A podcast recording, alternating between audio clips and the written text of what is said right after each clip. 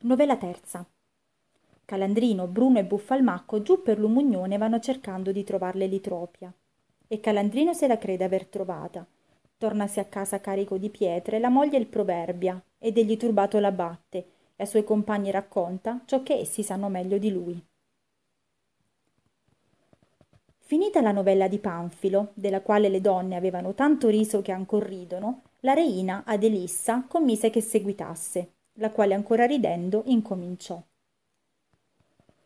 Io non so, piacevoli donne, se egli mi si verrà fatto di farvi con una mia novelletta, non men vera che piacevole, tanto ridere quanto ha fatto Panfilo con la sua. Ma io me ne ingegnerò. Nella nostra città, la qual sempre di varie maniere e di nuove genti è stata bondevole, fu, ancor non è gran tempo, un dipintore chiamato Calandrino, uom semplice e di nuovi costumi, il quale il più del tempo con due altri dipintori usava, chiamati l'un Bruno e l'altro Buffalmacco, uomini sollazzevoli molto, ma peraltro avveduti e sagaci, li quali con Calandrino usavan perciò che de modi suoi e della sua semplicità sovente gran festa prendevano. Era similmente allora in Firenze un giovane di maravigliosa piacevolezza, in ciascuna cosa che far voleva astuto e avvenevole, chiamato Maso del Saggio, il quale, udendo alcune cose della semplicità di Calandrino, propose di voler prendere diletto dei fatti suoi, col fargli alcuna beffa, o fargli credere alcuna cosa nuova. E per avventura trovandolo un dì nella chiesa di San Giovanni, e vedendolo stare attento a riguardar le dipinture e gli intagli del tabernacolo, il quale è sopra l'altare della detta chiesa, non molto tempo davanti postovi, pensò egli esser dato luogo e tempo alla sua intenzione, e informato un suo compagno di ciò che intendeva fare, insieme s'accostarono là dove Calandrino solo si sedeva, e facendo vista di non vederlo, insieme incominciarono a ragionare delle virtù di diverse pietre, delle quali Maso così efficacemente parlava come se fosse stato un solenne e un gran lapidario a quali ragionamenti Calandrino posto orecchie e dopo alquanto levatosi in pie sentendo che non era credenza si congiunse con loro il che forte piacque a maso il quale seguendo le sue parole fu da calandrin domandato dove queste pietre così virtuose si trovassero. Maso rispose che le più si trovavano in berlinzone terra de baschi in una contrada che si chiamava bengodi nella quale si legavano le vigne con le salsicce e avevasi un'oca a denaio e un papero giunta. Ed eravi una montagna tutta di formaggio parmigiano grattugiato sopra la quale stavan genti che niun'altra cosa facevan che far maccheroni e raviuoli cuocerli in brodo di capponi e poi gli gittavan quindi giù e chi più ne pigliava più se n'aveva. E ivi presto correva un fiumicel di vernaccia della migliore che mai si bevve senza avervi entro gocciol d'acqua oh disse calandrino cotesto è un buon paese ma dimmi che si fa dei capponi che cuocon loro?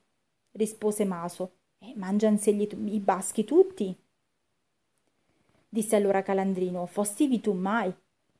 A cui maso rispose di tu se io vi fu mai. Sì vi sono stato così una volta come mille. Disse allora calandrino e quante miglia ci ha? Maso rispose a ce n'è più di millanta che tutta notte canta disse calandrino. Dunque degli essere più là che abruzzi. Sì bene rispose maso sì e cavelle. E calandrino semplice veggendo maso dir queste parole con un viso fermo e senza ridere quella fede vi dava che, che dar si può a qualunque verità più manifesta. E così l'aveva per vere e disse troppo ci è di lungi affatti miei ma se più presto si fosse ben ti dico che io vi verrei una volta con esso teco pur per vedere fare il tuomo a quei maccheroni e tormene una satolla. Ma dimmi che lieto sie tu in queste contrade non se ne trova niuna di queste pietre così virtuose? A cui maso rispose sì due maniere di pietre ci si trovano di grandissima virtù. L'una sono i macigni da settignano e da montici per virtù dei quali, quando son macine fatti, se ne fa la farina, e perciò si dice egli in quei paesi di là che da Dio vengono le grazie e da Montici le macine. Ma e c'è di questi macigni sì gran quantità che a noi è poco prezzata, come appo loro gli smeraldi, de quali va maggior montagne che Monte Morello che rilucon di mezzanotte vatti con Dio. E sappi che chi facesse le macine belle e fatte legare in anella, prima che elle si forassero e portassele al soldano, non avrebbe ciò che volesse. L'altra sì è una pietra, la quale noi altri lapidari appelliamo, appelliamo elitropia, pietra di troppo gran virtù, perciò che qualunque persona la porta sopra di sé, mentre la tiene, non è da alcuna altra persona veduto dove non è. Allora Calandrin rispose, Gran virtù son queste, ma questa seconda dove si trova? A cui Maso rispose che nel mugnone se ne solevan trovare. Disse Calandrino, di che grossezza è questa pietra o che colore è il suo? Rispose Maso, ella è di varie grossezze, che alcuna ne più e alcuna meno, ma tutte son di colore quasi come nero. Calandrino, avendo tutte queste cose seconotate, fatto sembiante d'aver altro a fare, si partì da Maso e seco propose di voler cercare di questa pietra, ma diliberò di non volerlo fare senza saputa di Bruno e di Buffalmacco, li quali spezialissimamente amava. Diessi adunque a cercar di costoro, acciò che senza indugio e prima che alcun altro ne andassero a cercare, e tutto il rimanente di quella mattina consumò in cercarli. Ultimamente, essendo già l'ora della nona passata, ricordandosi egli che essi lavoravano nel monastero delle donne di Faenza, quantunque il caldo fosse grandissimo, lasciata ogni altra sua faccenda, quasi correndo andò a costoro e chiamatigli disse loro Compagni, quando voi vogliate credermi, noi possiamo divenire i più ricchi uomini di Firenze. Perciò che io ho inteso da uomo degno di fede che in Mugnone si trova una pietra, la qual chi la porta sopra non è veduto da niun'altra persona. Perché a me parrebbe che noi, senza alcun indugio, prima che altra persona vandasse, vandassimo a cercare. Noi la troveremo per certo, perciò che io la conosco, e trovata che noi l'avremo, che avremo noi altro a fare se non mettercela nella scarsella e andare alle tavole dei cambiatori, le quali sapete che stanno sempre cariche di grossi e di fiorini, e torcene quanti noi ne vorremo. Niuno ci vedrà, e così potremo arricchire subitamente, senza avere tutto dì a schiccherare le mura a modo che fa la lumaca. Bruno e Buffalmacco, udendo costui, fra sé medesimi incominciarono a ridere e guatando l'un verso l'altro fecer sembianti di maravigliarsi forte e lodarono il consiglio di Calandrino, ma domandò Buffalmacco come questa pietra avesse nome. A Calandrino, che era di grossa pasta, era già il nome uscito di mente, perché gli rispose Che abbiamo noi a far del nome, poiché noi sappiamo la virtù? A me parrebbe che noi andassimo a cercare senza star più. Orben, disse Bruno, com'ella fatta? Calandrin disse egli ne son d'ogni fatta ma tutte son quasi nere perché a me par che noi abbiamo a ricogliere tutte quelle che non vediamo nere tanto che noi ci abbattiamo ad essa e perciò non, perdiarte, non perdiamo tempo. Andiamo. A cui Brun disse Orta aspetta e volto a Buffalmacco disse a me par che Calandrino dica bene ma non mi pare che questa sia ora da ciò perciò che il sole è alto e dà per lo mugnone entro e a tutte le pietre rasciutte, perché tali paion teste bianche delle pietre che vi sono, che la mattina, anziché il sole abbia rasciutte, paia nere. E oltre a ciò, molta gente per diverse cagioni oggi, che è di, lavorare per l'umugnone, i quali vedendoci si potrebbero indovinare quel che noi andassimo facendo, e forse farlo essi altresì. E potrebbe venire alle mani loro, e noi avremmo perduto il trotto per l'ambiatura. A me pare, se pare a voi, che questa sia opera da dover far da mattina, che si conoscono meglio le nere dalle bianche, e in di festa che non vi sarà persona che, vive, che ci vegga. Buffalmacco lodò il consiglio di Bruno e Calandrino vi s'accordò e ordinarono che la domenica mattina vegnente tutti e tre fossero insieme a cercar di questa pietra, ma sopra ogni altra cosa gli pregò Calandrino che essi non dovessero questa cosa con persona del mondo ragionare, perciò che a lui era stata posta in credenza. E ragionato questo, disse loro ciò che udito avea della contrada di Bengodi, con saramente affermando che così era. Partito Calandrino da loro, essi, quello che intorno a questo avessero a fare, ordinarono fra sé medesimi. Calandrino con desiderio aspettò la domenica mattina, la qual venuta in sul far del dì si levò e chiamati i compagni per la porta a San Gallo usciti e nel mugnon discesi, cominciarono ad andare in giù della pietra cercando. Calandrino andava come più volenteroso avanti e prestamente or qua or là saltando. Dovunque alcuna pietra vedeva si gittava e quella ricogliendo si metteva in seno. I compagni andavano appresso e quando una e quando un'altra ne ricoglievano, ma Calandrino non fu guari di via andato, che egli il seno ne ebbe pieno, perché alzandosi i gheroni della gonnella che alla nalda non era e facendo di quelli ampio grembo, bene avendogli la, la correggia attaccati d'ogni parte, non dopo molto gli empiè, e similmente, dopo alquanto spazio fatto nel, del mantello grembo, quello di pietre empiè. Perché, veggendo Bruno e Buffalmacco che Calandrino era carico e l'ora del mangiare s'avvicinava, secondo l'ordine da sé posto, disse Bruno a Buffalmacco. Calandrino dov'è? Buffalmacco, che ivi presso se il vedeva, volgendosi intorno e or qua e or là riguardando, rispose Io non so, ma egli era pur poco fa qui dinanzi a noi. Disse Bruno. E ben che fa poco, a me pare egli esser certo che se n'è andato a casa a desinare e noi ha lasciato nel farnetico d'andar cercando le pietre nere giù per l'umugnone. E come egli ha ben fatto, disse allora Buffalmacco, d'averci beffati e lasciati qui, poscia che noi fummo sì sciocchi che gli credemmo. Sappi, chi sarebbe stato sì stolto se avesse creduto che in Mugnone ci dovesse stare una così virtuosa pietra, altri che noi? Calandrino, queste parole udendo, immaginò che quella pietra alle mani gli fosse venuta e che per la virtù d'essa coloro, ancor che lor fosse presente, non vedessero. Lieto adunque oltremodo di tal ventura, senza dir loro alcuna cosa, pensò di tornarsi a casa e volti i passi indietro se ne cominciò a venire. Vedendo ciò, Buffalmacco disse a Bruno: Noi che faremo? Che non ce ne andiamo noi? A cui Bruno rispose: Andiane, ma io giuro a Dio che mai Calandrino non me ne farà più niuna, e se egli fossi presso, come sono stato tutta mattina, gli darei tale di questo ciotto nelle calcagna che egli si ricorderebbe forse un mese di questa beffa e il dir le parole e l'aprirsi e il dar del ciotto nel calcagno a Calandrino fu tutt'uno. Calandrino, sentendo il duolo, levò alto il piede e cominciò a soffiare, ma pur si tacque e andò oltre.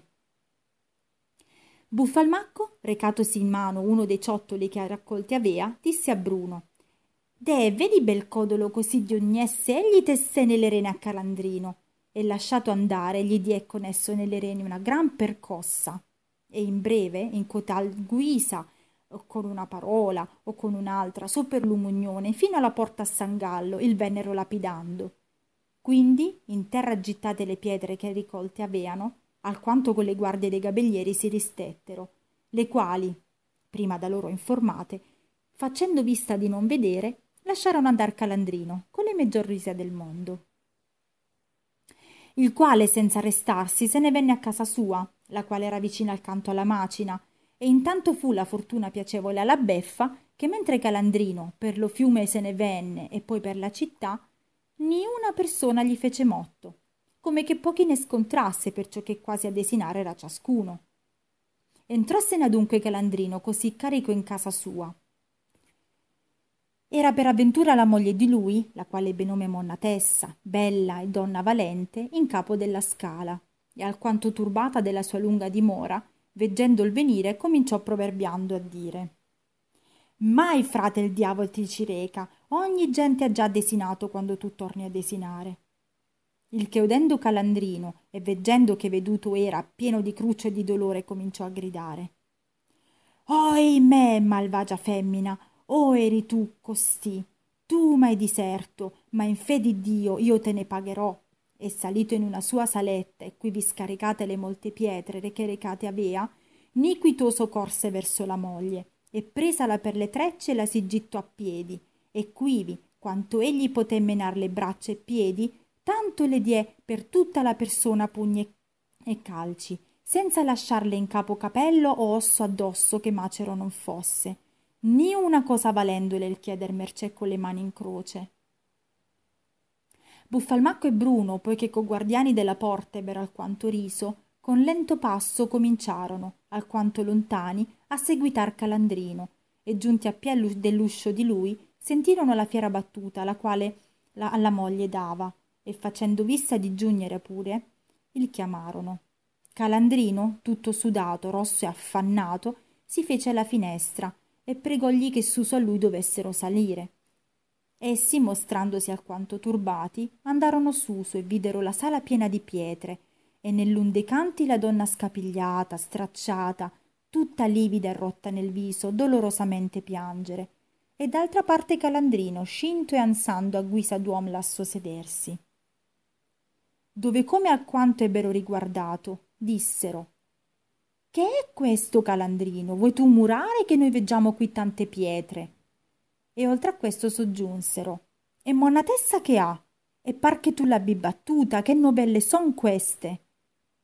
Calandrino, faticato dal peso delle pietre e dalla rabbia con la quale la donna aveva battuta e dal dolore dell'avventura la quale perduta gli pareva avere, non poteva raccogliere lo spirito a formare intera la parola alla risposta. Perché soprastando Buffalmacco ricominciò.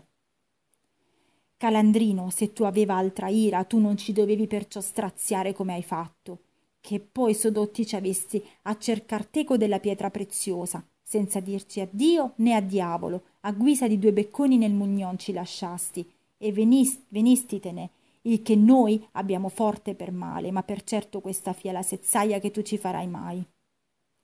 A queste parole Calandrino, sforzandosi, rispose. Compagni, non vi turbate, l'opera sta altramenti che voi non pensate.